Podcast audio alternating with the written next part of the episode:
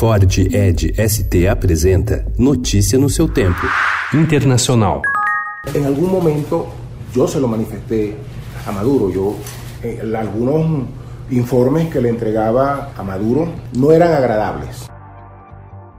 Uma reportagem especial no caderno internacional traz o general Manuel Figueira, o ex-braço direito de Nicolás Maduro, presidente da Venezuela. Após dois meses escondido, Figueira chegou aos Estados Unidos na última segunda-feira, armado de acusações contra o chavismo, negócios ilícitos com ouro, células do Hezbollah que operam na Venezuela e a influência cubana em Caracas. Ele não lamenta ter se voltado contra o chefe. Em meio a grande ceticismo, o governo Trump começou a discutir ontem seu plano econômico de 50 bilhões de dólares, que prevê até incentiva o turismo para tentar alcançar a paz entre israelenses e palestinos. Mas ele não esclarece os detalhes políticos para torná-lo real.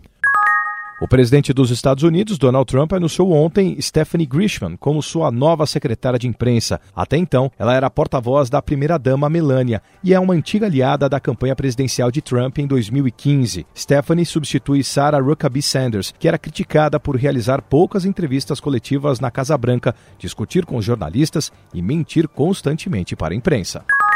John Sanders, chefe da Agência Alfandegária e de Proteção de Fronteira dos Estados Unidos, pediu demissão ontem. A decisão foi tomada após relatos de médicos, advogados e ativistas sobre o tratamento degradante dado a crianças imigrantes detidas pela agência na fronteira com o México. A gota d'água parece ter sido a realocação de 250 crianças de uma estação superlotada na fronteira com o estado do Texas, onde eram mantidas por semanas em condições precárias. Notícia no seu seu tempo. É um oferecimento de Ford Edge ST, o SUV que coloca performance na sua rotina até na hora de você se informar.